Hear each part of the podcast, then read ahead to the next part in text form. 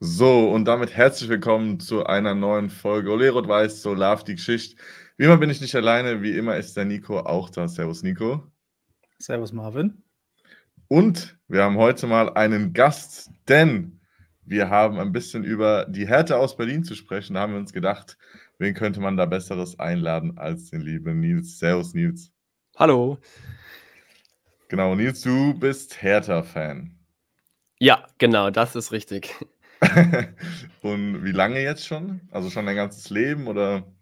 Ja, schon. Also ich bin natürlich in Berlin geboren und auch aufgewachsen, ähm, aber nie eine richtige Fußballfamilie tatsächlich, sondern mein Vater kommt aus Frankreich, deswegen bin ich mit, wirklich mit Fußball groß geworden, aber man ist dann irgendwann mal das erste Mal ins Stadion gegangen, schon als ich auch jünger war, noch so sechs, sieben Jahre alt. Ähm, am Anfang meistens dann nur ein paar Mal im Jahr und dann von Jahr zu Jahr wurde es immer öfters, immer intensiver und damit auch natürlich die, ja, die Liebe zu, zu Hertha immer stärker. Bis jetzt, seit ich irgendwie 15 bin, eigentlich ähm, ja, jedes Spiel schaue, ähm, mich damit äh, informiere. Habe dann jetzt auch vor so zwei Jahren das erste Mal auswärts bin ich mitgegangen und mitgefahren. Ähm, und ja, bin jetzt da ganz aktiv mit, mit dabei. Sehr, sehr cool. Ja, das fehlt mir bei Laute noch äh, auf der Bucketlist. Ich glaube, früher bin ich mal in Bochum dabei gewesen, aber halt mehr so, so ähm, ja, im Sitzen, äh, entspannter. Ich glaube, da war ich acht oder neun oder so, bin ich mit meinem Dad nach Bochum im Zug gefahren. Aber so aussetzt so richtig im Blog, das steht noch auf meiner Bucketlist und hoffe ich, kann ich nächstes Jahr ähm, auch abhaken. Wir haben ja letztes Wochenende gegeneinander gespielt. Also nicht wir zwei oder wir drei, sondern Lautern, Lautern gegen Hertha. Ähm, mit dem glücklicheren Ende für die Hertha. Du wärst ja eigentlich ins Stadion gegangen, ähm, hat aber nicht geklappt und du hast dann einen Zuschauer von dir glücklich gemacht. Ähm, sag gerne mal so ein bisschen dein Resümee zum Spiel. Wie fandest du es natürlich von euch? Wie fandest du das Spiel an sich, was du gesehen hast? Ähm, ja, also erstmal sehr schade, dass ich da sein konnte. Eigentlich war das wirklich vor der Saison das Spiel, was ich mir rausgepickt habe. Da möchte ich unbedingt dabei sein. Auswärts auf dem Wetze gegen Lautern. Da gibt es eigentlich nicht nicht viel coolere Spiele in der zweiten Liga. Ähm, hat leider nicht ganz geklappt. Ähm, genau, da muss ich das Ticket weitergeben. Ähm, ja, war ein intensives Spiel, würde ich mal sagen. Für uns natürlich nach diesem verrückten DFB-Pokalabend am Mittwoch. Äh, bisschen, bisschen zweitrangig, waren da echt komplett fix und fertig, dann 120 Minuten gegen Hamburg. Deswegen waren am Anfang die Erwartungen ein bisschen gedämpft. Also ähm, man wusste nicht genau, wie fit ist diese Mannschaft. Ähm, ich glaube, ähm, erste Halbzeit war Lauternd wirklich drückend überlegen. Also da können wir wirklich glücklich sein, dass es am Ende nur 1 zu 0 steht zur Halbzeit. Ich glaube, da wäre auch ein 2-0, 3-0 drin gewesen. Das war wirklich gar nichts von uns. Klar muss man dazu sagen, wir haben ein bisschen durchrotiert und mit unseren beiden besten Spieler, die haben wir erstmal noch auf der Bank gelassen. Ähm, ja, und dann eigentlich mit der Halbzeit hat sich das Blatt so ein bisschen gewendet, auch mit den Einwechslungen natürlich von Rese und Tabakovic, um die Namen mal zu nennen. Ähm, dann machen wir kurz nach der Halbzeit natürlich ein, ein Tor, ein bisschen aus dem Nichts, aber ist natürlich ein Traumtor. Ähm, und spätestens dann mit der roten Karte ist das Spiel dann wirklich äh, gekippt. Ähm, aber natürlich also für uns eine überragende Woche. Also drei Siege in einer Woche. Ich meine, ihr habt die Hertha auch die letzten Jahre ein bisschen verfolgt. Das waren jetzt so nicht so die leichtesten Jahre. Ähm, ich weiß nicht, wann es das letzte Mal sowas gegeben hat. Und das tat natürlich aus Hertha-Sicht sehr, sehr, sehr gut, der, der, der Sieg. Das glaube ich auf jeden Fall. Ja, bei uns hat, glaube ich, dieser Bruch ein bisschen angefangen im Spiel mit den Auswechslungen von Touré und Zimmer, die ja beide scheinbar angeschlagen gewesen sind, habe ich dann mhm. gelesen, weil ich hätte mich auch gewundert. Gut, Touré hatte jetzt, glaube ich, im, im Pokal das erste Mal so wirklich von Anfang an gespielt und vorher ja nur, nur eine Einwechslung gehabt. Ähm, das hast du halt auf jeden Fall gemerkt, weil Touré ist meines Erachtens nach viel zu gut für die zweite Liga. Also schon allein vom Spielaufbau her, auch wie er die, die, die Bälle verarbeitet, die, das Zweikampfverhalten. Da merkst du halt schon, der, der Kollege hat wirklich auf einem höheren Niveau gespielt. Ähm, gut, Zimmer fand ich eigentlich in dem Spiel auch relativ solide. Er hat seine Arbeit gemacht. Er ist jetzt nicht der Überspieler gewesen, aber hast du auf jeden Fall gemerkt. Und du hast ja auch die Chancenverwertung so ein bisschen angesprochen. Da ist natürlich, oder was ich sehr, sehr überraschend fand, vielleicht kann der Nico auch gleich nochmal was dazu sagen. Äh, unser Top-Spieler, würde ich jetzt mal fast behaupten, mit Ragnar Ache vor dem Spiel, fand ich überraschend ausgefallen, weil es ja sich in der Woche eigentlich, ja, die, die Wade ist ein bisschen zugegangen. Ne? Er hat vorher nicht gespielt, wurde dann eingewechselt, ähm, ist aber, ist, ist nichts Schlimmes, der, der steht am Sonntag wieder zur Verfügung. Und dann bin ich im, auf dem Weg zum Stadion. Ich glaube, ich habe mir gerade eine, einen Burger unten in der Nord hm. Äh, und an dem habe ich mich fast verschluckt, als ich dann die Aufstellung plus Kader gelesen habe und äh, da nicht den Namen Ache mit der Nummer 9 gelesen habe. Ähm, und ich würde fast behaupten, hätte Ragnar Ache gespielt. Und wenn er nur die zweite Halbzeit gespielt hätte, ähm, glaube ich, hätten wir das Ding auf jeden Fall gewonnen, weil der Kollege dann doch nochmal anders performt als unsere anderen Stürmer, die er jetzt dabei hatten. Aber vielleicht weiß Nico mehr da, dazu, weil er ja auch ein bisschen näher dran ist mit den Medien. Ich wollte gerade sagen, ein bisschen aus dem Nähkästchen plaudern. ähm, Touré hat irgendwas am Fuß, eine Verletzung, aber er selbst hat gesagt, es ist anscheinend nichts Schlimmeres. Also ich gehe davon aus, dass er auch dann am Wochenende gegen Braunschweig spielt. Bei Zimmer weiß ich nicht genau, was das war, aber auch, also beide Wechsel waren verletzungsbedingt. Und äh, Ragnar Ache, laut Kramotzes, hat halt irgendwie noch eine Verhärtung in der Wade und die wollten halt einfach kein Risiko eingehen, dass der halt wirklich dann länger ausfällt, verletzungsbedingt. Weil ich glaube, Ragnar Ache ist für uns so wichtig wie für euch äh, Fabian Reese. Mhm. Und ja, wenn der jetzt halt wirklich noch gespielt hätte, eine halbe Stunde und sich irgendwas gerissen hätte, also äh, Toni Leistner und Marc-Oliver Kempf hatten Terence Boyd 90 Minuten lang oder 80 Minuten, wie lange der gespielt hat. Sowas von einem Rucksack, da hat er keinen Auftrag. Und Ragnar ist so unfassbar wichtig für unser Spiel. Und deswegen hoffe ich, dass er halt gegen Braunschweig so zum Saison- oder zum Jahresabschluss nochmal fit ist, weil da brauchen wir echt dringend drei Punkte.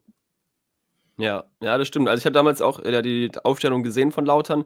Bin jetzt kein kom kompletter Experte, aber auch ich habe auch mit Ragnar Ache eigentlich gerechnet, der ja dann eigentlich dachte ich wieder, wieder fit wäre.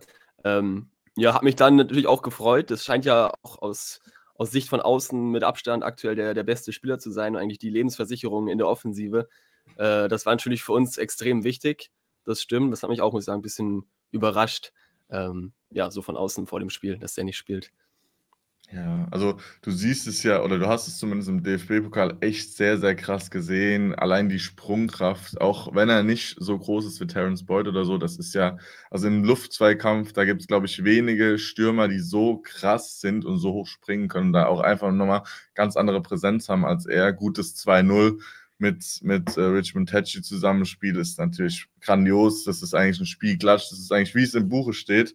Und gerade da fehlt es halt ein bisschen im Moment bei uns. Man merkt dann halt auch krass, oder in dem Spiel hast du es krass gemerkt, was für zwei Bänke die die beiden Mannschaften im Moment haben. Gut, bei uns fehlt jetzt noch Aaron Opoku, der dann auch vielleicht nochmal eine andere Klasse hat.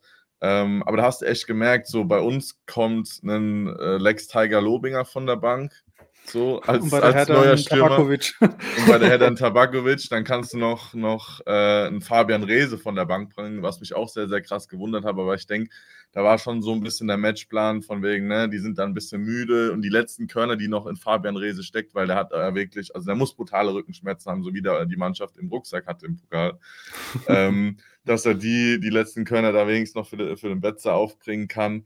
Ähm, aber da bin ich auch mal sehr, sehr gespannt, was, was in der Winterpause bei uns passiert. Ich weiß nicht, weil Hertha kenne ich jetzt nicht so krass aus, ob da irgendwie was Großartiges geplant ist, aber ich glaube, ihr habt ja relativ einen großen Umbruch im Sommer gehabt. Der war dann doch auch ein bisschen größer als bei uns. Ähm, bei uns für die, für die FCK-Fans da draußen ist ja jetzt vor, ich glaube, heute oder gestern der Bericht oder das Gerücht rausgekommen, ähm, dass angeblich Terence Boyd, den wir jetzt eben schon angesprochen haben, mitgeteilt worden wäre, dass man seinen Vertrag über 24 nicht verlängern werde. Äh, und bei den anderen vier Kollegen, wo der Vertrag auch noch auslaufen ist, es noch keine Entscheidung gab.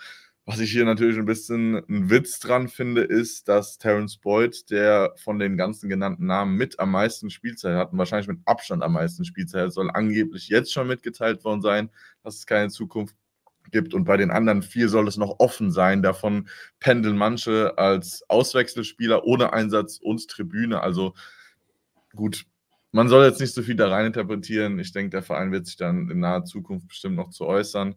Ähm, aber das mal nicht jeder zu. Ja, also für mich war es halt wirklich geistkrank zu sehen, dass da einfach ein Rese und ein Tabakovic, die einen Marktwert wahrscheinlich von, von der halben Mannschaft bei uns mittlerweile schon haben, äh, die das Spiel einfach eingewechselt werden können. So ein Edeljoker wie Nader El-Jindawi dann halt auf der Bank schmoren musste. ähm, aber das fand ich auch nochmal krass am Anfang, als die, als die äh, Aufstellungen vorgelesen wurden und dann auch der Name Jindawi vorgelesen wird. Da wurde sogar richtig gepfiffen aus der West. Oh, ähm, äh, ja, das hat mich auch überrascht. Ich weiß nicht, ob das da irgendwie dann dieses Influencer-Dasein denen so ein bisschen hochgekocht ist. Weiß Nico, ob du da irgendwie ein bisschen mehr weißt. Also das Einzige, wie ich mir das vielleicht so ein bisschen erklären hätte können. Ähm, eine Szene ist mir so im Kopf geblieben. Da bin ich in der Halbzeit im Presseraum und dann kam ein Balljunge und hat gesagt: Boah, Digga, na, der Elgin Dowie hat mir Hallo gesagt. Geil. Ich habe eigentlich erwartet, dass er eingewechselt wird, ein Tor macht und dann erstmal ein Vlog auf den Platz dreht. Das war so meine größte Angst, dass das passiert. Aber gut, ich meine, am Ende hat es ihn ja gar nicht gebraucht.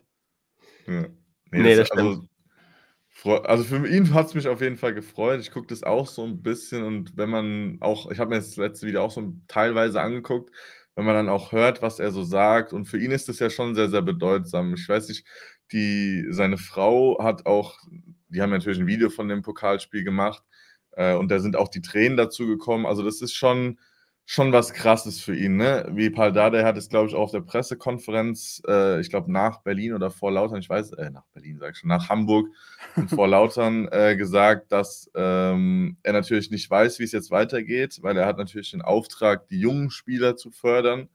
Äh, und Nadal Jindawi ist jetzt, glaube ich, 26, 27 so um den Dreh und ist natürlich auch kein Talent mehr oder kein, kein, kein Jungspund mehr. Ähm, aber wenn man das gesehen hat, wie was es ihm einfach auch bedeutet hat, in seiner Heimatstadt vor den Fans auch noch sein Debüt zu feiern, dann noch den Elfmeter reinzumachen. Also das ist schon, schon sehr, sehr cool. Jetzt mal das ganze Influencer-mäßige ausgeklammert, da arbeitet oder hat schon jemand sein ganzes Leben darauf hingearbeitet und mich persönlich hat es auf jeden Fall gefreut.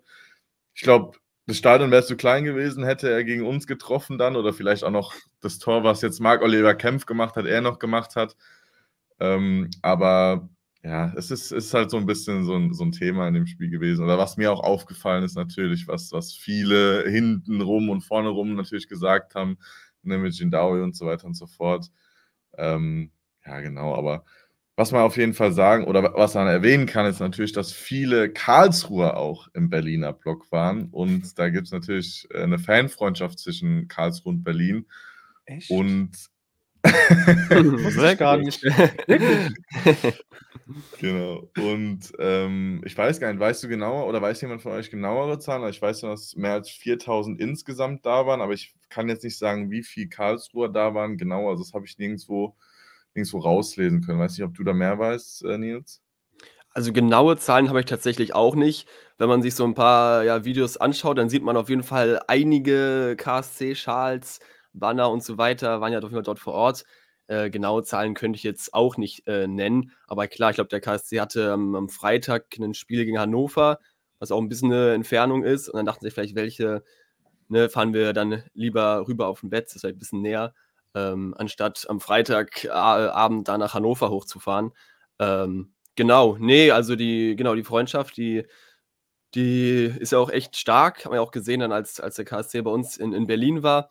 Äh, da war ich auch vor Ort. War ein, war ein sehr, sehr, sehr cooles Spiel. Ähm, und ich persönlich mag, mag ich auch den KSC gerne.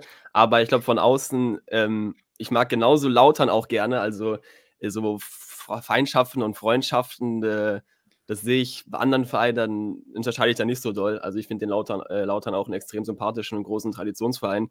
Ähm, gleichzeitig mag ich natürlich auch den KSC äh, aufgrund der engen Freundschaft zu Hertha. Aber ja, klar, da waren einige mit dabei im Auswärtsblock. Und da ich auch so ein bisschen eine kleine, ich will jetzt nicht sagen hitzige Stimmung, ich war selber nicht im Stadion, aber ab und zu ein paar Gesänge gab es dann ja, kann ja schon. Was ich aber auch irgendwie ganz, ganz lustig und nett finde. Das gehört ja auch zum Fußball ein bisschen dazu, die Sticheleien.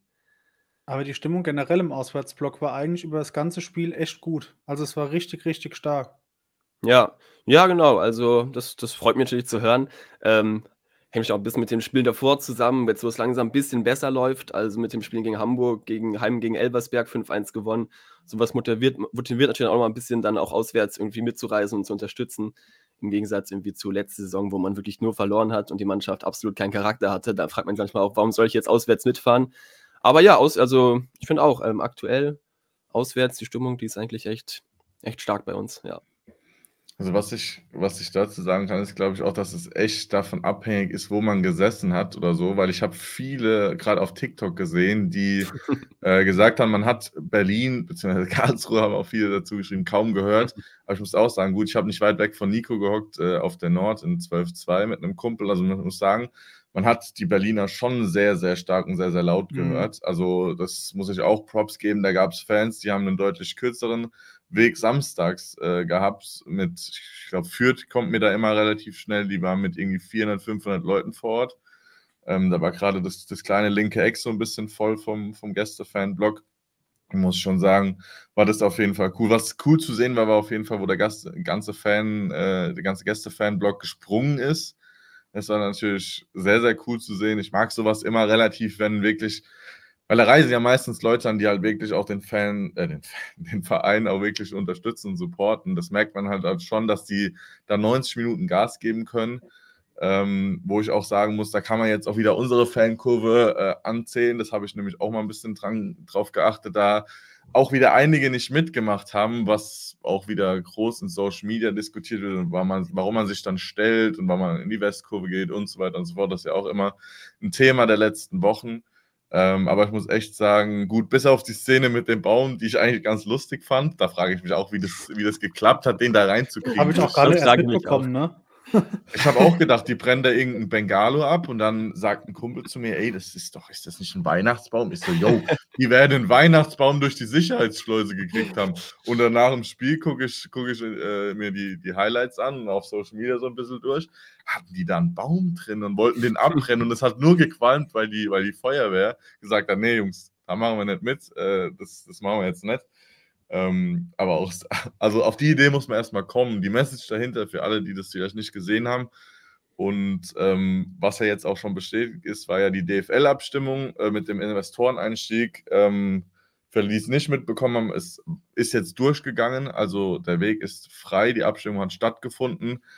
Ähm, können wir gleich auch nochmal drauf zugehen. Aber die Message da war so ein bisschen, wenn die Abstimmung so kommt, wie sie jetzt eben gekommen ist, dann äh, brennt der Baum beim DFB und das wollten die halt eben mit dem brennenden Tannenbaum so ein bisschen unterstreichen.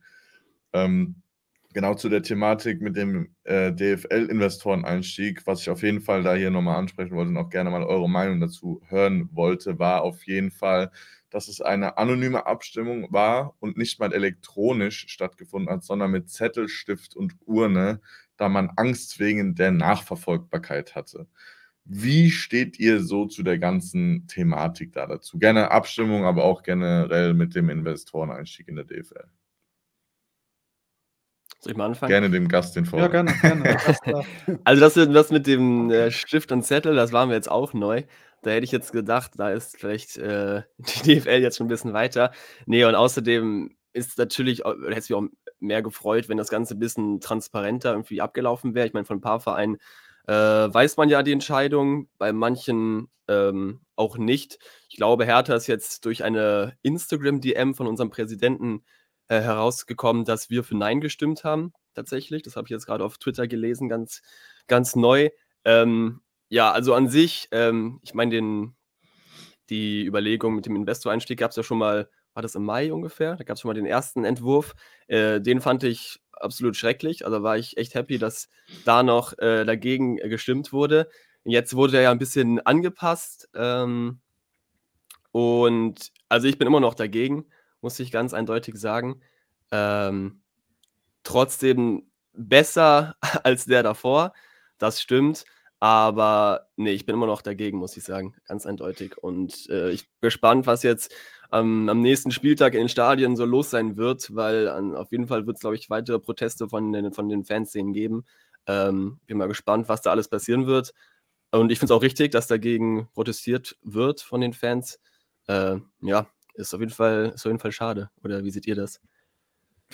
Also ich bin, muss ich auch sagen, nicht so tief drin in der Thematik, aber mh, hm, eigentlich zwiegespalten, weil Investoren ist natürlich immer so ein Risiko, wo du hast. Ähm, auf der anderen Seite, ich glaube, die Hertha hat ein Problem mit dem Investor gehabt. Wir haben äh, viele Investoren. Ja. Und vor allem wir, also ohne Investoren ging es uns bei Weitem nicht so gut finanziell, wie es aktuell der, der Fall ist. Und ich bin eigentlich auch davon entfernt, zu sagen oder das direkt den Teufel an die Wand zu malen und alles schlecht zu reden und das ist äh, scheiße. Aber wie gesagt, natürlich hast du halt ein, ein, Risiko, wenn du dir Investoren ins Boot holst, dass es äh, kippen kann. Mhm. Kann natürlich auch sagen, mit den letzten Erfahrungen, die ich oder mein Verein mit einem Investor gemacht hat, dass ich da so ein bisschen negativer entgegenschaue als vielleicht andere Vereine. Ähm, klar kann es auch eine Möglichkeit sein, aber wie gesagt, das Risiko ist natürlich da, wenn der Businessplan so wie aktuell steht, irgendwie nicht in die richtige Richtung geht und auf einmal die Ziele nicht erreicht werden, dann wird eben der Investor, also klar, die DFL meint, es gibt diese roten Linien, dass eben nichts an der Anschlusszeit beispielsweise geschraubt wird.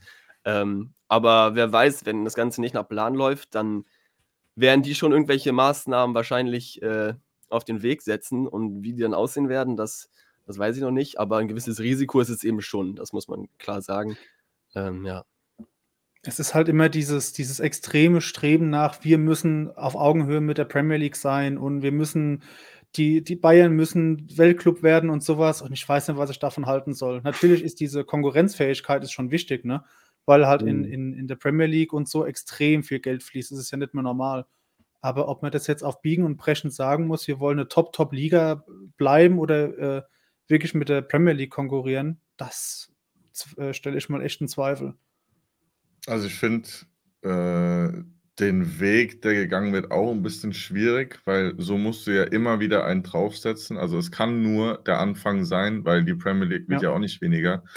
Was ich da eher gerne gesehen hätte, wäre vielleicht von der FIFA oder von der UEFA oder wie auch immer eher eine Regulierung in die gegengesetzte Richtung. Also dass man vielleicht so ein bisschen in die Richtung vom Football kommt mit einem Salary Cap oder mit einem Marktwert Cap und so weiter und so fort, weil so wo, wo ist da irgendwo die Grenze? Also es kann ja immer nur noch höher gehen. Und die Gehälter oder die Gelder, die im Fußball fließen, die sind ja schon losgelöst von jeder Normalität von Normalverdienern, normal lebenden Menschen, sage ich jetzt mal. Ähm, zu dem Thema der DFL und so weiter und so fort, der Florian Reis, äh, Nico kennt ihn ja auch, ist ein, ist ein Betze-Reporter, nenne ich ihn jetzt einfach mal.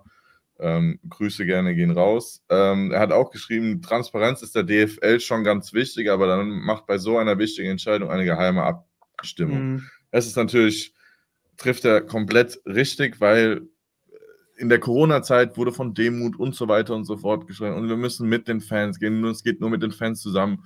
Und jetzt macht man bei so einer wichtigen Entscheidung die Fans komplett blind, sage ich mal. Vereinzelt haben jetzt Vereine schon was geschrieben, zum Beispiel äh, der 1. FC Nürnberg hat darauf geschrieben, dass sie halt gegen gestimmt haben auf Twitter. Beim FCK war es jetzt ganz witzig, die hatten vor einer Stunde einen Tweet mit dem Betze singen, also dem Weihnachtssingen auf dem Betze. Und unten drunter hat einfach nur Niklas Levinson, ich denke mal, ihr kennt den beide von Culture Berlin, einfach nur geschrieben, wie er abgestimmt haben, wollen wir wissen. Nichts dazu. Also ich bin da auch ein bisschen schwierig, weil, oder ich finde es ein bisschen schwierig, weil die ganze Thematik halt echt, ja, du machst immer so auf Fannähe und so weiter und so fort und machst dann halt sowas. In Lautern ist es natürlich eh nochmal ein ganz anderes Thema mit Investor, wie Nico schon gesagt hat. Ne? Wir werden ja immer gerne als Investorenverein jetzt gesehen, obwohl wir, ich glaube, nur ich glaube, 10 oder 15 Prozent an Investor abgegeben haben. Verbessere mich, wenn ich falsch liege. Ähm, äh, aber ohne Investor gäbe es uns ja angeblich gar nicht mehr und ohne in, wir sind eh ein Insolvenzfall und so weiter und so fort. Und da solltest du gerade da eigentlich relativ transparent mit umgehen. Ich hoffe oder ich kann mir noch vorstellen, dass da auf jeden Fall noch ein Statement dazu kommen wird. Ich denke jetzt nicht, dass man gerade so eine wichtige Entscheidung irgendwie tot gestimmt haben wird. Wenn man da natürlich für gestimmt hat, äh, jetzt mal meine persönliche Meinung da außen vor, könnte ich mir schon sehr gut vorstellen, dass es da einen kleinen Aufruhr geben könnte in Kaiserslautern, wenn man dafür gestimmt hat, weil natürlich, ja gut, man hat es in verschiedenen Stadien gesehen. Ich weiß gar nicht, in welchem Stadion es jetzt am Wochenende war, wo sich die Ordner vorne Plakat gegen eben diesen DFL-Einstieg äh, ja, gestellt haben, ähm, was ich auch sehr, sehr krass fand. Ähm, aber ich bin auf jeden Fall mal gespannt, wie das ganze Thema weitergeht und was es dann im Endeffekt auch für Auswirkungen hat, weil du hast vorhin schon mal angesprochen, Nico, ähm, dass da der FC Bayern und so weiter als Weltclub ist, der irgendein Funktionär, ich weiß nicht mehr, welche Position er inne hatte, von Bayer Leverkusen, hat ja auch so ein bisschen den kleinen Verein gedroht, von wegen, äh, wie kann man dann noch zusammenarbeiten zwischen erster und zweiter Bundesliga und man darf, wie gesagt, das eben den Anschluss nicht verlieren und so weiter und so fort. Aber das Thema ist wirklich ein sehr, sehr komplexes und also ich will jetzt da kein Falschwissen oder sowas irgendwie in die Welt treiben. Aber das ist schon, es bleibt sehr, sehr spannend, wie da in den nächsten Jahren äh, in der DFL und generell im deutschen Fußball dann damit äh, fortgegangen wird und ob es überhaupt dann fair bleibt oder ob einfach nur die großen, ich nenne sie jetzt mal vier, fünf, Dortmund, Bayern, Leipzig und Leverkusen, jetzt vielleicht noch Stuttgart dazu, ähm, äh, ob die dann nur davon profitieren oder ob wirklich der deutsche Fußball im Gesamten davon profitieren kann. Aber das bleibt natürlich abzuwarten. Wobei es ja schon ein bisschen abzusehen war, dass das irgendwann passiert, weil ja auch ein, vor allem Hans-Joachim Watzke, sowohl als Dortmund-Vorsitzender und in seiner Position bei der DFL, die hat, der hat ja extrem Druck gemacht. Da hat ja kein äh, Hehl draus gemacht, dass der diesen Investoreneinstieg will. Ja, und dann stimmen die halt, in, und wenn es jetzt nochmal nicht durchgegangen wäre mit den Investoren, da hätten sie im halben Jahr wieder irgendwas, äh, eine Abstimmung gestartet. Also, dass das irgendwann passieren wird, das war halt leider, äh, war leider klar. Gehe ich, geh ich auch auf jeden ja. Fall mit, würde ich auch so ja. unterschreiben, weil, wie du, wie du schon gesagt hast, also entweder konnte es nur in die eine Richtung gehen, in die wir jetzt eben einschlagen, oder es hätte halt irgendwas anderes passieren müssen, was ich mir jetzt aber nicht vorstellen könnte, weil ich glaube, auch die 50 plus 1 Regel wird vorerst nicht angetastet im deutschen Fußball, weil die ist dann, glaube ich, nochmal eine härtere Nummer als, als nur so ein, so ein Investoreneinstieg von der Liga her oder vom, vom Verband her. Ähm, aber ich glaube, da wird sich auf jeden Fall in den nächsten Jahren einiges tun. Ich bin wirklich gespannt. Ich kann mir noch nicht vorstellen, wie das jetzt dem gesamten deutschen Fußball irgendwie helfen sollte, weil ich glaube eben wieder nur die größeren oder die vermarktungsgrößten Vereine in Deutschland eher davon profitieren, weil es ja eben auch eher um die Medienrechte geht und nicht einfach jemand kommt und sagt, hier, wir schlüsseln jetzt mal auf, jeder kriegt den Betrag X, ähm, sondern es wird dann schon, denke ich, wieder nach Größe ähm, verteilt. Gehen wir nochmal zum Sportlichen, weil ich hätte eine Frage zur Hertha. Klar. Was ist eigentlich so, habt ihr ein offizielles Saisonziel? Ich, das wollte ich auch fragen, das wäre jetzt auch meine nächste Frage gewesen. Ähm, Nee, also offizielles Saisonziel wurde, glaube ich, öffentlich äh, nicht herausgegeben. Ähm, es gab mal eine Pressekonferenz, auf der Paul Dardai aber schon gesagt hat, nach diesem ja, misslungenen Saisonstart, das muss man ganz ehrlich so sagen, dass es äh, schon das Ziel ist, äh, oben dran zu bleiben. Und wenn man am Ende irgendwie in Reichweite der Relegationsplätze dran ist, dass das somit erstmal eine, eine gute Hinrunde wäre. Ähm, offiziell ist es, gibt es nichts Ausgesprochenes. Also es ist jetzt nicht, dass das vor der Saison gesagt wurde, wir wollen aufsteigen. Äh, das tatsächlich nicht. Ich glaube, ja, jeder in Berlin weiß, wie, wie, wie schwer das ist und was für ein langer Weg das, das wäre. Und persönlich jetzt für mich ähm, habe ich diese Erwartungen auch komplett abgelegt. Also besonders nach diesem Saisonstart war mir eigentlich klar, das wird eine ganz, ganz lange und harte Zweitligasaison. Und natürlich als Absteiger denkst du zuerst, ja, okay, dann steigen wir wieder auf, aber so einfach geht das eben nicht. Ähm, also ich persönlich habe eigentlich nicht damit mehr gerechnet, dass wir, dass wir aufsteigen werden. Ich war eigentlich damit oder wäre zufrieden damit gewesen, im oberen Tabellenmittelfeld die Saison abzuschließen. Ähm, natürlich, äh, wie es bei, beim Fußballfan so ist, wenn man sich die letzten drei Spiele auf einmal anschaut und man geht hier mal mit drei Siegen raus und auf einmal sind es nur noch, wie viele Punkte? Ich glaube, vier oder fünf auf dem Relegationsplatz auf Hamburg aus unserer Perspektive aus den vier, dann fängt man natürlich an, ein bisschen vier, zu rechnen ja. und ein bisschen zu träumen. Das ist ja ganz normal. So ist, glaube ich, jeder Fußballfan drauf. Ähm, ich persönlich weiß aber, wie schwer die zweite Liga ist. Und wenn es am Ende der obere, das obere Tabellenmittelfeld ist, irgendwie wird Platz vier bis, bis acht, dann nimmt man das erstmal auch mit, tatsächlich, ja. Ist eine gesunde Einstellung, muss ich sagen, weil wenn ich mal nach Schalke gucke, äh, Peter Knäbel hat irgendwie vor vier Wochen gesagt, ja, ja, das, dass wenn sie aufsteigen, dann schon wieder Richtung Europa gucken. Also sowas ja. Fremdes, sowas Dummes habe ich schon lange nicht mehr gehört. Hat mal mhm. wenn, wenn wir aufsteigen, dann spielen wir auch in zwei Jahren Champions League. Sag klar. Wir haben einen Investor. Trotzdem nächstes Jahr ist bei uns eh Aufstieg. Ah, ja, wir haben gar keine. Ah ja, ist schon schwach, dass wir dieses Jahr nicht aufsteigen. Ne? Wir, wir waren Tabellenerster. Und jetzt Das ist aber eine an. Krankheit bei uns. Also sei froh, wenn es bei der Hertha nicht so, ins, äh, nicht so ist. Wenn wir zwei Spiele gewinnen, dann müssen wir aufsteigen. Das ist ganz, ganz schlimm bei uns mit der Erwartungshaltung. Ich glaube, da haben wir uns tatsächlich die letzten Jahre oder auch der Abstieg ganz gut getan, dem Verein, ähm, von dieser Erwartungshaltung wieder so runterzukommen.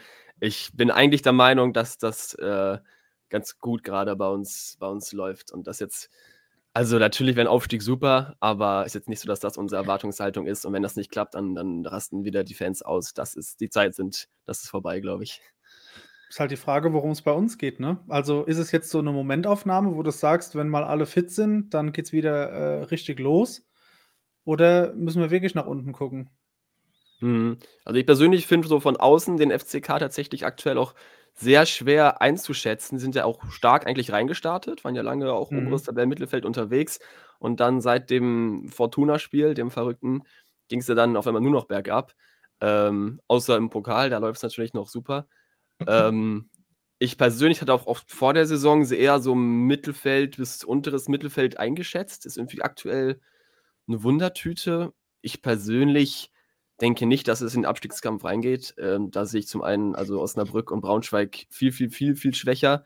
Ähm, auch Hansa Rostock beispielsweise. Ich glaube, die werden noch mehr Probleme haben. Wenn ich jetzt eine Prognose abgeben müsste, so von außen, denke ich, das wird eine, eine Mittelfeldsaison tatsächlich für den FCK. Was ich aber jetzt ja auch nicht super schlecht finde. Man ist weiterhin auf dem Weg, sich erstmal in der zweiten Liga zu etablieren. Ich weiß nicht, wie die, wie Erwartungen bei euch sind. Natürlich, in so ein großer Verein wie der FCK, der gehört in die Bundesliga und der Traum wird bei euch auch irgendwie da sein, wahrscheinlich. Aber ich meine, der Aufstieg ist jetzt nicht äh, von der dritten Liga jetzt in die zweite, ist noch nicht so lange her. Das finde ich, deswegen finde ich eigentlich, wenn man es mal von ganz außen betrachtet, ist der FCK gar nicht auf einem so schlechten Weg. Ja. Gut zu hören. das ist, Wobei ich auch sagen muss, also ich verfolge die Hertha jetzt nicht aktiv, aber die Form spricht ja klar für euch. Und der Kader Mhm. kommt immer mehr ins Rollen mit Rese Ja. und so. Ähm, und der HSV ist immer für äh, eine Niederlage gut und auch für einen schlechten Saisonendspurt.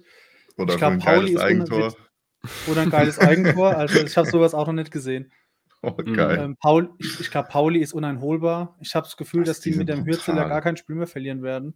Ja. Ich glaube aber auch nicht dran, dass Kiel oder so, dass die sich da oben festsetz, äh, festsetzen. Also wenn ihr irgendwie die Form beibehalten könnt, jetzt über den Winter hinaus, warum nicht? Ja, ja, ja. Ich werde dazu nichts sagen. Also die Hoffnung ist nicht da, aber mal schauen, was das Ganze noch hinführt. Aber das stimmt natürlich. Es wurde ja auch so gesagt nach diesem katastrophalen Saisonstart, es wird eigentlich nur besser werden. Ich meine, unsere Mannschaft, die war komplett neu zusammengestellt. Also als wir da am ersten Spiel gegen Düsseldorf auf dem Platz standen, die kannten sich alle gegenseitig ja überhaupt gar nicht. Ich glaube, die kannten nicht mal ihre Namen gefühlt gegenseitig. Ist ja klar, dass diese Mannschaft nicht irgendwie funktionieren kann. Aber man merkt schon von Spieltag zu Spieltag, die wird immer eingespielter. Das wird langsam eine richtig eingeschworene Truppe. Ähm, deswegen, ja, hoffe ich natürlich, dass es nur weiter nach oben geht. Und wie weit, das wird dann, das werden wir dann sehen, ja. Wenn ich mir überlege, dass Marco Richter zu Saisonbeginn euer Kapitän war. Also das ist ja. Und dass Ja. Marius Gersbeck irgendwie im Knast war und Ja, es war eigentlich wieder ein sehr verrückter Saisonstart. Also am dritten Spieltag war ich auch äh, live im Auswärtsblock äh, in Hamburg und dachte mir, nach dieser 3-0-Niederlage ist ist ja- die Albträume nehmen ja kein Ende. Also ich dachte, man dachte, in der Mhm. zweiten Liga wird es besser, aber da wurde er gar nicht besser. Dann wechselt der Kapitän in die Bundesliga. Genau, die Gersbeck-Kause hast du auch schon angesprochen. Also da war es alles wieder schlimm. Deswegen tut jetzt besonders auch die Woche und die letzten Monate tun wirklich, wirklich gut mal aus Sicht von Merta-Fan, ähm, dass es auch mal wieder ein bisschen nach oben geht und dass man auch mal sieht, dass nach einer schlechten Phase irgendwie dann doch auch mal wieder Licht am Ende des Tunnels ist. noch eine Frage hätte ich, dann kannst du auch noch mal was fragen, Marvin. Ähm, was war dein Gefühl, als äh, Paul Dardai zum, ich glaube, zehnten Mal als Trainer vorgestellt wurde? Ähm, also Paul Dardai natürlich eine absolute Vereinslegende bei uns im Verein. Das muss man ja ganz klar sagen. Also er hat so einen großen Status. Ich weiß nicht, ob es das in anderen Vereinen gibt. Äh, unf- unfassbarer Typ. Ich persönlich mag ihn auch extrem gerne. Ähm, ich war, als er eingestellt wurde, ähm, ich glaube, von außen sieht man es vielleicht ein bisschen kritischer. Da denkt man sich so, warum holt man jetzt den, den, den, den Typen zum dritten Mal äh, ran? Mhm. Ich persönlich war eigentlich ganz zufrieden, dass man jemanden holt, da weißt du, was man bekommt, was man bekommt ein bisschen. Ist nicht der schönste Fußball, aber defensiv erstmal hinten, hinten stehen. Ich meine, als er gekommen ist, da war der Abstieg eigentlich auch schon so gut wie sicher. Das muss man eigentlich auch anerkennen. Gab noch mal einmal kurz so einen kleinen Hoffnungsschimmer gegen Stuttgart, aber dann stand es eigentlich auch schon, auch schon fest. Ähm, ich persönlich war eher positiv gestimmt, dass er wieder da war. Ähm, tatsächlich. Interessanter wird es jetzt auch sein, was mit ihm im nächsten Jahr passiert. Hat er erstmal nur, ja, also sicher, dass er bis zum, also Stand jetzt zum Ende der Saison macht. Was danach passiert, ist noch nicht so ganz sicher, weil, ja, Also, Paldada, wie gesagt, steht ja eher für defensiveren Fußball und wenn du aufsteigen willst, ähm, kann es teilweise muss man auch mal nach vorne ein bisschen mehr machen. Ähm, deswegen gab es auch schon mal in der in der Hertha-Bubble, sage ich mal, Überlegungen, dass man mit ihm nur bis zu Sommer macht und dann vielleicht mit einem bisschen offensiveren Trainer dann in die in die nächsten Saisons reingeht. Ne, aber ich Dirk persönlich Schuster. war Dirk Schuster, ja, weiß ich jetzt noch nicht. Ich Aber als als er gekommen ist, ich war tatsächlich ganz ganz happy. Das war 'n bekanntes Gesicht und und tat gut, äh, wieder wieder ihn zu sehen auf der Trainerbank. Ja. Krass, ja. Das also, Paul Dardai ist ich finde es auf jeden Fall auch spannend, weil eben er, ich glaube, 3 Söhne im Verein hat. Ja, 3 Stück. Mindestens. Ja, Mindestens. Da gibt's noch 'n 4., den kennen wir noch nicht. Ich wollte grad sagen, von denen, den man weiß, sind's 3. Ne, es ist auf jeden Fall sehr, sehr cool. Ich weiß gar nicht, wann der das erste Mal da war. Das also, das ist auch so 'n Typ, den verbinde ich irgendwie einfach mit mit der Hertha, auch als Spieler schon. Mhm. Ähm, was ich auch sehr, sehr cool fand, der war bei Kai Pflaume, der macht ja immer so auf YouTube Format „Einen Tag mit“ und da war er mit Sidney Friede auch Ah, ja, bei stimmt, der genau. Ja. Und, äh, da hat er also, da wurde er mir auch noch mal sympathischer. Das habe ich sogar nach dem Lautern-Spiel geguckt, da habe ich mir gedacht: „Hm, immerhin noch ein Sympath in dem Verein.“ Ähm, wo ich dann auch gesehen habe, ja, wie der auch zu Sidney so gesagt hat: „Ja, also, überragender Kicker, hätte alles für die Bundesliga gehabt, aber halt einfach stinkfaul.“ So, da merkst du halt, das ist einfach 'n Mensch, ne? Der der sagt nicht: „Oh ja, Wahnsinn, was für 'n Potenzial und leider konnte“ sondern er sagt: „Ja, guter Kicker, wahnsinniger Schuss, wahnsinniger Pass, Übersicht, alles da, aber sackfaul.“ Habe ich mir gedacht: „Perfekt.“ Mhm. Einfach jemand, der redet, was er denkt und ich glaube, das das sieht man auch in Interviews und auf PKs und so weiter und so fort. Es ist einfach so 'n bisschen diese Berliner Schnauze, würde ich so so 'n bisschen sagen, der wo auch wieder so 'n bisschen dieses Ding von Berlin darstellt, auch wenn ihr natürlich der Big City Club seid. Ähm, Das werdet ihr nie wieder los. Ja, ja, ja, ich glaube, das das ist wie die Mannschaft in der Nationalmannschaft seid ihr der Ja. Big City Club. Das war aber mit Jürgen Klinsmann, oder? Big City Club? Ja, das ging los mit Jürgen Klinsmann. Oh, geil. na, Das ganz also wirklich. wirklich, also, die Jürgen Klinsmann-Ära bei der Hertha, die muss man auf jeden Ära. Fall darf man Ära, Der man war ja nur 2 Wochen da. die man die darf man nicht vergessen. Ich glaube, die muss auch in jeder in jedem Rückblick der Bundesliga immer wieder genannt werden, sonst sonst ist ist kein richtiger Rückblick. Ja. Ne, was ich auf jeden Fall noch noch sagen wollte, ist grade so mit der Einstellung, die ihr als Fans oder im Verein habt, das hätte ich auf jeden Fall auch gern in Kaiserslautern, weil du, glaube ich, dann auch viel ruhiger arbeiten kannst. Man könnte meinen, die Jahre in der 3. Liga oder ich sage mal, der sportliche Niedergang hätten Mhm. vielleicht bei uns auch mal 'n bisschen weniger, ähm, Erwartungen und vielleicht auch mal 'n bisschen ruhigeres Denken mit sich gebracht. Äh, seit dem Aufstieg in die 2. Liga kann man davon nicht mehr reden. Da sollte eigentlich jedes Jahr der Aufstieg her. Ähm, man hat ja jetzt auch scheinbar wohl die Ambitionen im Verein, wieder mehr zu erreichen. Das klang so 'n bisschen zumindest so nach den Worten von von Thomas Hengen. Äh, natürlich, wenn man sich auch anguckt mit der Verpflichtung von Almamy Touré, kann man das auf jeden Fall auch irgendwo nachvollziehen. Ist natürlich die Frage, wie da der Zeitplan steht. Also, ich bin, wie du gesagt hast, absolut dafür, sich erst mal irgendwie 2, 3 Jahre in der 2. Liga zu festigen. Siehe andere Beispiele, die über 10 Jahre in der 2. Liga gespielt haben, wie die Union oder sonst irgendwas. Ähm, das war jetzt so 'n bisschen das Einzige, aber auch Holstein Kiel, ohne jetzt irgendwie da die die äh, den kleinen Bruder in Anführungszeichen jetzt von der Hertha nennen zu müssen. Ähm, aber auf jeden Fall sich zu festigen, auch finanziell, ne? Der Verein ist immer noch nicht auf Rosen gebettet. Wenn ich jetzt lese, ne, mit den Millionen in Anführungszeichen aus'm DFB-Pokal kann man ja jetzt wieder krasse Spieler holen. Ja, ähm, aber die finanziellen Löcher der letzten Jahr oder Jahrzehnte, äh, sind immer noch nicht gestopft und ihr wollt jetzt schon gefühlt wieder den nächsten Kreisliga-Ronaldo da an Land ziehen. Ähm, deswegen also, erst mal festigen, weil das wird sonst wieder so 'n Fahrstuhl-Ding wie Hertha, Schalke und sonst irgendwas. Dann gehst du mal wieder hoch, dann spielst du vielleicht 1, 2 Saisons oben. Darmstadt und Heidenheim würde ich da vielleicht auch noch dazu nehmen. Dann spielst du vielleicht eine Saison, überlebst vielleicht noch 'ne 2. Ähm, ich weiß gar nicht, welches Jahr das war. Ich glaube 2008 oder so würde mir da einfallen. Da sind wir auch aufgestiegen, sind Achter geworden. Da hat jeder schon von Europa gesprochen. Nächstes Jahr spielen wir endlich wieder international und so weiter und so fort. Ja, nächstes Jahr 18. Dann ging's sang los. klanglos wieder abgestiegen. Und dann sind wir nie wieder so wirklich hochgekommen, bis jetzt auf die letzten 2 Jahre vielleicht mal. Und ich würde auch sagen, so 'n guter Mittelfeldplatz, auch dieses Jahr würde ich wieder unterschreiben. Also, ganz ehrlich, äh, wir haben jetzt 'n neuen Trainer, da muss ich jetzt auch erst mal einfahren. Das Spiel am Sonntag äh, am Samstag musst du nicht verlieren, definitiv nicht. Das hättest du auch unentschieden spielen können.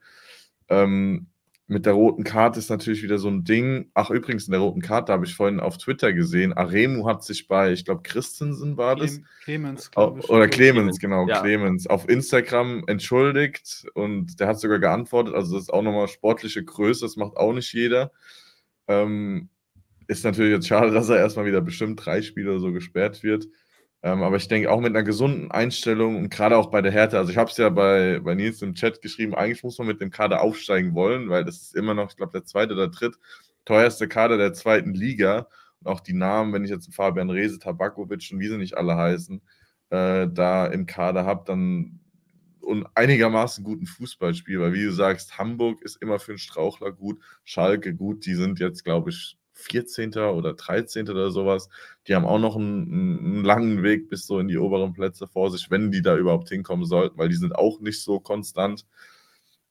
Also da kann man mit Hertha, wenn man da diesen Fußball weiterspielt oder einigermaßen diesen Fußball weiterspielt, den man jetzt die, letzten, die letzte Woche zumindest gespielt hat mit den Ergebnissen. Und es muss ja nicht immer hurra Offensivfußball sein ähm, nach vorne geht und die Punkte da mitnimmt, dann kann man da auf jeden Fall noch was erreichen. Weil, wie Nico gesagt hat, ich glaube, bis auf St. Pauli, die mit dem Trainer eine absolute Macht in der zweiten Liga sind, ja. selbst im DFB-Pokal, glaube ich, äh, ist da jeder schlagbar und keiner wirklich so, wo ich sage, okay, die haben zwar einen x Millionen Kaderwert, aber die spielen ja trotzdem wie Flasche leer, ne? so nach dem Motto. Ähm, und da denke ich auf jeden Fall, dass die Hätte da noch was erreichen kann. Ob es halt auch konstant durchzieht, ist halt die andere Frage. Und das ist, glaube ich, so das größte Ding in der zweiten Liga bei den meisten Mannschaften. Jetzt natürlich St. Pauli ausgeklammert. Reden wir nochmal über die Pokalauslosung? Weil ich gehe so weit und würde sagen, dass der FCK dreimal nach Berlin fährt. Einmal für den Pokal, einmal für das Rückspiel und fürs Finale. Change my nee, mind. Nee, nee, nee, nee. Also ich habe es auch gestern schon äh, in den Twitch-Chat geschrieben und bin auch ehrlich gesagt Gut, das sagen beide Bubbles, das sagen viele Bubbles, das ist für beide Seiten machbar. An einem guten Tag mit voller Kapelle ist der FCK immer für was gut, gerade im Pokal. Natürlich ist jetzt, oder ich habe auch im Vorhinein gesagt, mir ist es eigentlich relativ egal, wer da kommt. Das habe ich, glaube ich, auch in der letzten äh, Podcast-Folge gesagt. Hauptsache Heim. Das ist natürlich jetzt weg, weil ich sage, Heimspiel, voller Kader, da kannst du an einem guten Tag jede Mannschaft schlagen. So, jetzt spielen wir natürlich auswärts in Berlin. Die Hertha ist, ist nicht schlecht, wie wir gesehen haben. Und wenn die sich natürlich jetzt noch die kommenden Wochen in der Winterpause vielleicht auch ein bisschen verstärken, aber auch natürlich weiter einspielen, ist die Hertha natürlich auch gerade in der Verfassung und mit dem Kader, den sie natürlich haben, äh, natürlich auch keine Laufkundschaft-Mannschaft. Und ich glaube, es kann in beide Richtungen gehen. Ich könnte mir auch vorstellen, dass wir ins Elfmeterschießen gehen. Könnte ich mir auch gut vorstellen. Ob dann die Hertha nochmal so viel Glück mit Nadal und Daui hat, mag ich zu bezweifeln. Aber also ich bin, wenn alles gut läuft und es klappt vom, vom Arbeiten her und so weiter und so fort, versuche ich auf jeden Fall in Berlin zu sein. Habe ich Nils auch schon gesagt. Ähm, hätte ich auch kein Problem, dass wir das irgendwie zusammen gucken. Wenn nicht, können wir gerne auf Twitch irgendwie alle zusammen eine Watchparty machen. Äh, können es zusammen gucken und uns dann gegenseitig äh, wegbeleidigen natürlich. ähm, aber ich könnte mir vorstellen, dass Lautern auch dreimal dieses Jahr nach Berlin fährt, ist natürlich die Frage, wie die Verfassung und natürlich auch das Lazarett in Anführungszeichen bei Lautern jetzt die nächsten Wochen und Monate wächst oder schrumpft. Hm. Also ich habe mich auch sehr gefreut über das Los. Also aus, aus härter Sicht war das eigentlich so, das war das Los, was ich haben wollte tatsächlich, als wir die Auslosung äh, geschaut haben. Ähm, weil Saarbrücken auswärts, ja, wir sind schon eine heimstarke Mannschaft, das muss man ganz klar sagen. Besonders im Pokal haben wir jetzt sehr viel Glück gehabt. Wir hatten Mainz zu Hause und den HSV zu Hause. Deswegen war ein Heimspiel natürlich schön. Ähm, und auch der FCK zum einen natürlich sportlich aus, aus härter Sicht ein, ich sage jetzt mal, machbar. Ähm, aber natürlich auch fantechnisch einfach ein richtig geiles Spiel. Ich meine, da wird Lautern ja bestimmt mit über 10.000 Fans anreisen ähm, im Olympiastadion. Also das wird, das wird einfach ein Fußballfest, glaube ich, auf, auf, beiden Seiten. Ähm, ich hätte auch gerne auswärts Lautern gemacht, weil ich, wie gesagt, eben jetzt letzte Woche nicht da sein konnte. Ich wäre gerne nochmal äh, auf den Betze gefahren, aber vielleicht werde ich sowieso die Saison nochmal als neutraler Zuschauer machen. Ähm, aber so ist es jetzt, genau, in, in Berlin gegen Lautern. Also aus, aus meiner Sicht das perfekte Los. Ich hoffe auch sehr, dass ich da Zeit haben werde an dem Termin. Dann bin ich ganz sicher im Stadion. Was habt ihr aktuell für so einen Zuschauerschnitt in der Liga? Äh, den genauen Schnitt kenne ich, meistens gegen die, ja, Teams wie jetzt, sage ich mal, Elversberg, da hatten wir, glaube ich, so 35.000 und dann positive Ausschläge nach oben sind dann eben Spiele wie gegen St. Pauli ähm, oder gegen den KSC, äh, gegen KSC, da sind es dann 60.000 bis 65.000 Zuschauer. Ah, okay. Ich denke, der Schnitt wird dann sowas sein wie 40, 45, sowas in die Richtung. Aber die muss ich auch sagen, dass natürlich auch immer sehr viele Auswärtsfans im Olympiastadion mit am, am Start sind, besonders in der zweiten Liga, wo immer auch viele traditionsreiche Mannschaften am Start sind. Also die Spiele zu Hause gegen, gegen Schalke kommt noch, äh, Kaiserslautern kommt eben noch, äh, Nürnberg kommt noch, Hannover kommt noch. Also ähm, die ziehen natürlich auch den Schnitt, muss man sagen, äh, weit nach oben. Aber ja, eigentlich solide, würde ich sagen. Und ähm, steht ja immer wieder im Raum, dass ihr ein neues Stadion bauen wollt. Sind das aktuell nur Pläne oder gibt es da schon irgendwas Konkretes? Nee, Konkretes gibt es leider da noch nicht. Ich glaube, das sind immer noch weiterhin Pläne. Es gibt auch, auch die Initiative äh, Blau-Weißes Stadion, ähm, aber so richtig voran kommt man dann nicht. Liegt auch ein bisschen an, der, äh, an dem Senat oder Stadt Berlin und natürlich besonders aktuell eben auch bei unseren Finanzen. Also auch gerade nicht so auf Hosen gebettet und, und, und, steinreich. Also das kommt auch, liegt auch an der Wahrheit. Aber ich persönlich bin ein Riesenunterstützer von einem eigenen Stadion. Ich muss sagen, ab wirklich so 50, 55.000 ist das Olympiastadion super. Es ist ein tolles Stadion, auch finde ich, sieht schön aus und so weiter. Aber zu weit gehört eben auch dazu, dass eben teilweise dann eben nur 35, 40.000 im Stadion sind, was auch keine schlechte Zahl ist, auf gar keinen Fall. Aber im Olympiastadion sieht das eben nicht so gut aus und da geht auch einiges an Stimmung verloren. Das ist eindeutig so, besonders das habe ich auch die letzten Jahre mitbekommen, wo ich auch vielen anderen Stadien unterwegs war.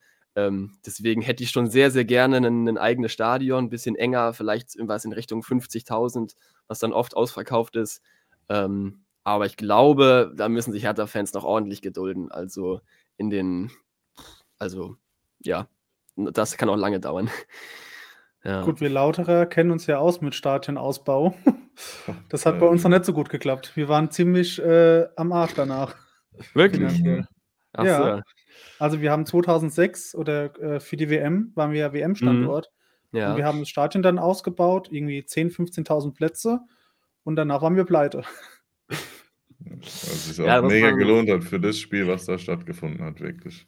Ja, ich glaube, Spanien hat er gespielt und irgendwie äh, Trinidad und Tobago. Das waren drei Spiele oder so. Super. War ein richtiger Zuschauermagnet. ich meine, in der Stadt war es cool. Ich war da noch viel zu ja, klein, aber so ein bisschen Erinnerung habe ich ja. noch. Aber das, also, wenn du dir überlegst, dass wir das Stadion an die Stadt verkaufen mussten, wir bis heute sau viel Miete bezahlen. Ich glaube, drei Millionen Euro Miete. Und mhm. wir halt quasi kein eigenes Stadion haben. Und das Stadion auch für dritte Liga viel zu groß war. Gerade mit ja. Corona, da hatten wir teilweise 10.000 Zuschauer. Das ist dann dasselbe Problem wie bei euch gewesen. Ja. Ja. Also laut Thomas Hengen rechnet sich unser Stadion nur, wenn es permanent ausverkauft ist. Sonst ist es eigentlich nur ein Minusgeschäft. Das ist krass. Das alles das für eine WM. Das mhm. wusste ich auch nicht. Das ist heftig. Da muss man dann schon auch aufpassen, ja. Das ist interessant, ja. interessant zu wissen. Hat man gedacht, die WM spielt dickes Geld in die Kassen und danach war die Kasse ja, leer. Der, mhm. dickes und der FCK spielt permanent Bundesliga und äh, ja, ja. Ja. Mhm. ja, hätte man gedacht, ne? Die ganzen äh, Barcelonas und Real Madrid, wenn die alle gekommen wären, naja klar, da wäre es immer ausverkauft, mhm. aber gegen Werl, Victoria Berlin, halt ein bisschen schwierig, glaube ich. Also, wenn wir den DFB-Pokal DFB gewinnen dieses Jahr und in die dritte Liga absteigen, dann weiß ich nicht, ob ich mich freuen oder äh, weinen muss. Da können wir wieder singen, trotz der zweiten Liga, ne? Und dann aber, ne? Mhm.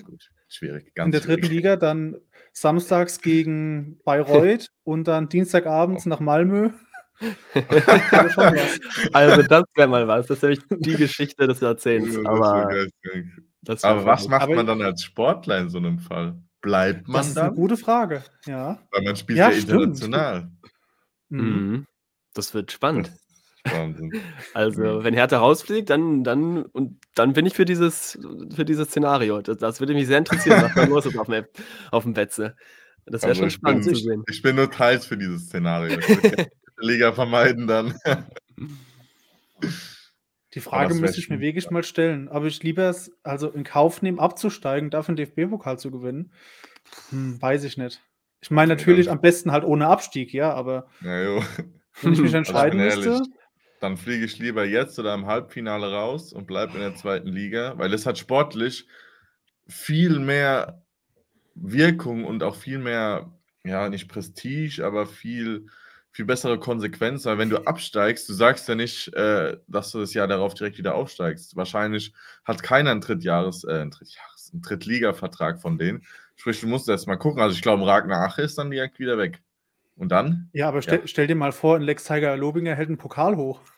Vor 50.000 Leute. Wow.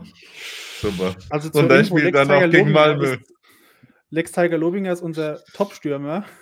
Mhm. Sehr sarka- Hast du ja gesehen sarkastisch am gesagt. Samstag. Ne? Ja, der Ja. kann, ich glaube, gerade so gerade auslaufen. Mehr kann der nicht. Das muss man wirklich sagen. Aber gut. Es hat zum Profi gereicht. Der verdient damit sein Geld. Ja, immerhin. Stimmt. Und wir hier von den 80 Millionen Bundesliga-Trainern äh, Mhm. labern nur dumm über ihn. Ne? Ja, ja. Mhm. Nee, Ins aber- Gesicht kann ich so nicht sagen, aber kannst du ja mal machen. Die nächste Pressekonferenz kannst du ja mal sagen. Lex Tiger Toni. Als, als Toni Leistner mir vorbeigelaufen ist, ich habe noch nie so einen Schrank gesehen wie den Typen. Ne? Ja, ja, Also ich sage auch er immer, Ey, das ist Wahnsinn. größerer Bizeps als meine Zukunft, sage ich immer. Also, Es ist wirklich so, ich hab- nur ein Teil. Wenn ich mir so, so Redondo das angucke, die haben so ganz dünne Beine, weil der jo. nichts dran ist. Und der Toni Leistner, der ist einfach zwei auf zwei Meter. Krass. Und dann noch Also, die Klatze und der hat, glaube ich, noch hier so einen Cut oder so. Boah. Mhm, ja, ja, war, war Das war verletzt auch- und so. Ja, ich glaube, es war auch der Einzige, der ohne Langarm gespielt hat. Also ohne Unterzieh oder langes Trikot. Der hat einfach in kurz gespielt. Das dachte ich mir schon, wow. Ich dachte schon, ich friere in meiner dicken Jacke mir einen ab. Aber der, der hat die dicksten Balls, glaube ich, gehabt auf dem Platz. Ja, wenn du mit dem Stress Also- hast, boah. aber ich muss sagen. Spielerisch hat der mir halt gar nicht gefallen, bin ich ehrlich. Nee, das ist halt Also, so, so ganz Es war halt klassischer ein Abräumer. Abräumer. Ja, ja. Ja, Ja, der, der genau. knallt die Bälle aus dem Strafraum raus. Ich, Kopfballstark ist er, das ist auch sehr wichtig, muss ich sagen, Ja. für die zweite Liga. Ähm, Ja. an sich, ich sehe ihn schon, also persönlich sehr positiv, weil der wurde ja echt, ist ja, der hat ja auch mal einen Instagram-Post gehabt, wo er geschrieben hatte, irgendwie Eisern Union und so weiter. Mhm. Deswegen wurde er ja nicht so willkommen geheißen, als er jetzt nach dem Abstieg zu uns gewechselt ist. Aber dann direkt hat sich so in die Mannschaft äh, eingebunden, ist jetzt mittlerweile auch unser Kapitän, was ich persönlich finde, ist vollkommen verdient. Absoluter Führungsspieler. Ähm, klar, fußballerisch ist er jetzt sicher nicht der, der feine Techniker, das muss man dazu sagen. Aber trotzdem, als, als Typ absolut wichtig für diese Mannschaft. Ähm, und macht seinen Job eigentlich auch sportlich als Verteidiger soweit auf jeden Fall sehr, sehr, sehr solide. Nicht schlecht. Ja, der Toni. Sehr, sehr cool. Von wo kam der eigentlich? Der kam aus den Niederlanden tatsächlich. Ähm, boah, ich weiß nicht ganz den Verein. Müsste irgendwas Gelbes eventuell gewesen sein. War das nicht Fenlo? Ich guck mal nach. Ne, Venlo würde ich sagen nicht. Es war. Oh, wenn es jetzt Wendler ist, machst du dich. Ah, aus dich. Belgien. St. Ah, Belgien. Oder wie das St. Truiden, das ist es, genau. Sorry. Genau. St. Truiden, das ist es. Und Krass. vier Jahre bei Union gespielt. Ja, ja, genau. Oh, ja, okay, dann ist natürlich klar, warum er nicht bekommen war. Und Ja, bei ja, als- Dresden und bei Halle. Also Richter Össi. ja, der kommt auch aus Dresden, okay. Da gibt es Ja, noch okay. dieses Legenden- Legendenvideo, wo er, hat er für HSV gespielt oder für Dresden, weil einer ihn auf der Tribüne, glaube ich, beleidigt hat und er ist dann hoch auf die Tribüne. Mhm, mhm. Hat Ah, ja, stimmt. angelegt. Mhm, ja. Ja, ja. Stimmt. Also mit Leistner, da, da, muss, da muss man aufpassen, was man sagt. Stimmt. Mit dem willst du keinen Stress haben. Apropos Anlegen, das war bei uns nach dem Spiel am Samstag auch. Da hat irgendein Fan, ich weiß gar nicht wen, ja, ja, äh, irgendjemand ange und dann ist es Opoku stehen geblieben und wurde von Ache dann weggezogen und äh, Puchac ist dann auch noch hingegangen und hat gesagt, warum redet. Also irgendwas so hat er gemacht und hat so, so weggemacht. So, habe ich auch nicht verstanden. Also man hätte jetzt meinen können, wir haben hier 8-0 gegen die Herde auf den Sack gekriegt und wir waren klar die Mhm, schlechtere Mannschaft. Tabellenletzter mit null Punkte. Das ist, also das ist wirklich diese Erwartungshaltung Kaiserslautern. Sei froh, dass du dich in der Betze-Bubble nicht rumschlagen musst, außer vielleicht, wenn wir mal gegeneinander schlagen, weil das ist stellenweise, boah, einfach versuchen wir auch jede Woche Aufarbeitungsarbeit äh, zu leisten, weil das ist, boah, ganz harte Kost stellenweise. Gerade Ja, nach ist Niederlagen, ganz harte Kost. Okay. Wahrscheinlich Ganz, ganz generell schon bei, insgesamt bei Traditionsvereinen, das ist einfach, da kommt, kommt dazu diese Ja. Emotionalität, diese Erwartungshaltung. Das ist ja auch ein bisschen das, was Schalke jetzt die letzten Jahre ein bisschen verfolgt hat. Ähm, ja, wie es genau jetzt auf dem Lautern gerade ist, vielleicht ist es noch ein bisschen extremer, aber ich glaube generell bei, bei jedem großen Traditionsverein, da ist immer, also auch bei uns, jetzt sind wir hier im Viertelfinale und alle träumen schon vom Finale im eigenen Stadion. Ja, So ist das halt, ne? Das, dafür liebt man es doch aber irgendwie auch, anstatt erstmal Ja. Ist halt, ist halt Fluch und Segen extrem. Also wenn es Genau. läuft, Ja. wie es bei uns, wir waren vor sieben Wochen Tabellenführer und da bist du halt, wirst du extrem gepusht. Jetzt bist ja. du 15 nach eineinhalb Monaten, was eigentlich so, da merkst du, wie kacke diese Liga eigentlich ist, ne? Also, hast du hm, einmal eine schlechte Phase. Ja, bis auf St. Pauli ja, kann da, glaube ich, jeder jeden schlagen. Ja. St. Pauli ist auch nicht mehr normal, das kann mir doch keiner erzählen. Die haben, glaube ich, zwei Spiele unter dem verloren, seitdem der da ist. Und die haben davor gegen den Abstieg Diese Saison noch gar keins, gell? Diese Saison noch gar, gar keins. Und die sind auch noch im Pokal. Ah jo, also, die spielen gegen Düsseldorf, ne?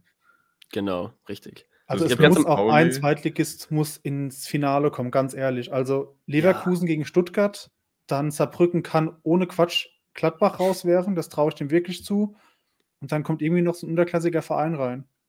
Ja, es ist ja auch 50-50 die Chance, dass ein ja. Verein reinkommt. Weil ja. es sind dann höchstens nur noch zwei Bundesliga-Vereine drin.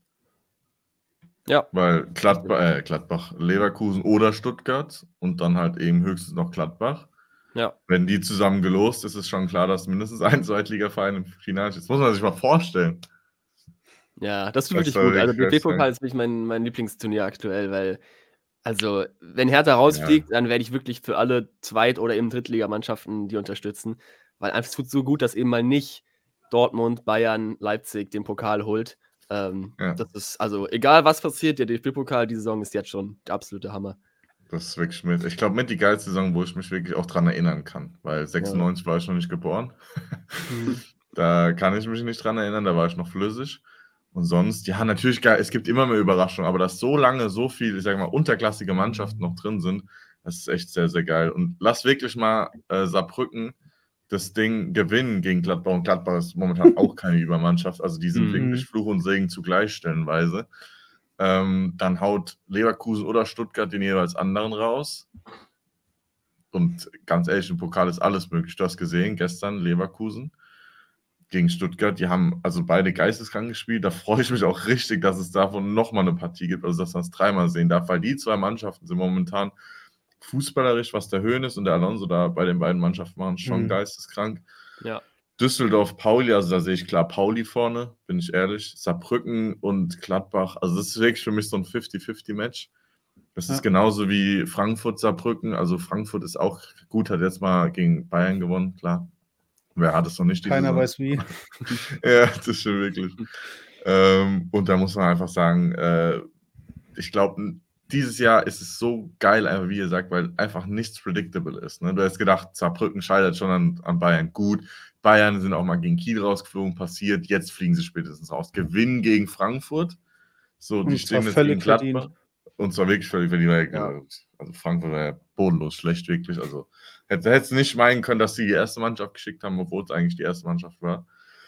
Ähm, und es ist so geil. Ich freue mich wirklich. Also ich hätte mega Bock, wirklich dreimal nach Berlin zu fahren. Aber ich gucke mir auch gerne irgendwie Stuttgart gegen Saarbrücken oder sowas an. Dann fahre ich vielleicht trotzdem für Stuttgart, ne? weil da haben wir ja auch eine Fanfreundschaft.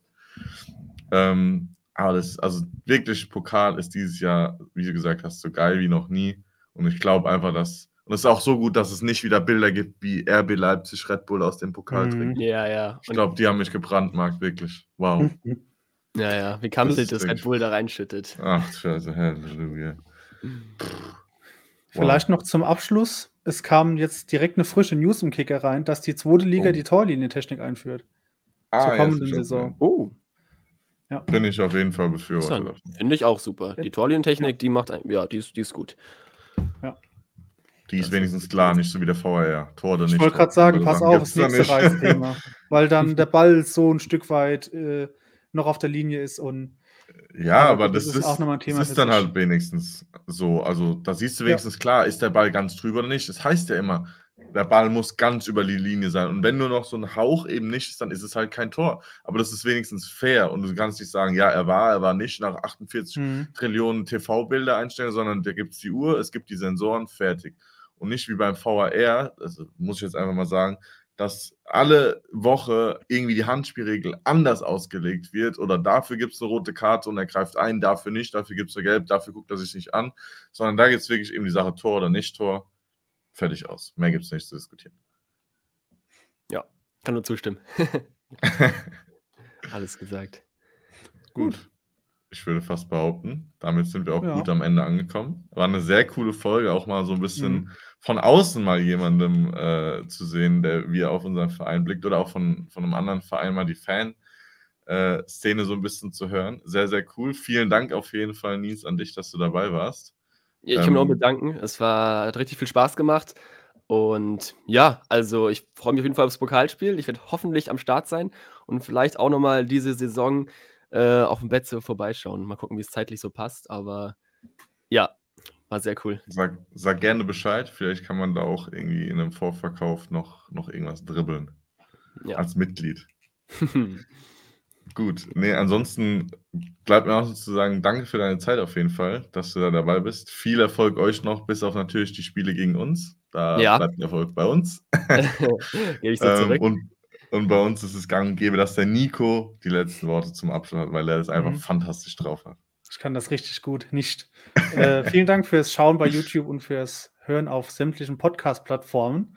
Und auch nochmal vielen Dank, Nils, für den Besuch heute. Sehr, sehr cool. Alles klar. Super. Bis dahin. Alles ciao, klar. ciao. Ciao. Ciao, ciao.